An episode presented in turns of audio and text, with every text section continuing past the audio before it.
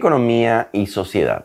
Recientemente, las discusiones sobre la venta de activos urbanos del Estado, es decir, aquellos terrenos que están en la ciudad que le pertenecen al Estado, pero que no cumplen una función coherente con el resto del sistema de la ciudad urbano, merecen ser repensados.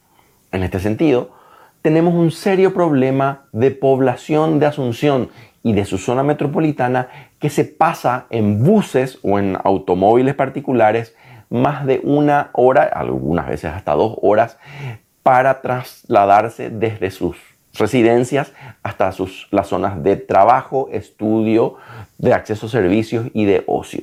Una de las opciones para resolver este problema de expansión descontrolada de la mancha urbana es fomentar las viviendas en altura, las soluciones habitacionales, principalmente eh, por departamentos, que van a, a generar la densidad necesaria para que la ciudad funcione mejor, mejorando las condiciones de habitabilidad y de conectividad.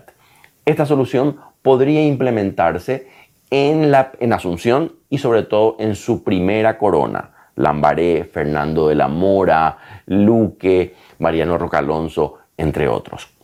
Una ciudad más densa es una ciudad más sostenible.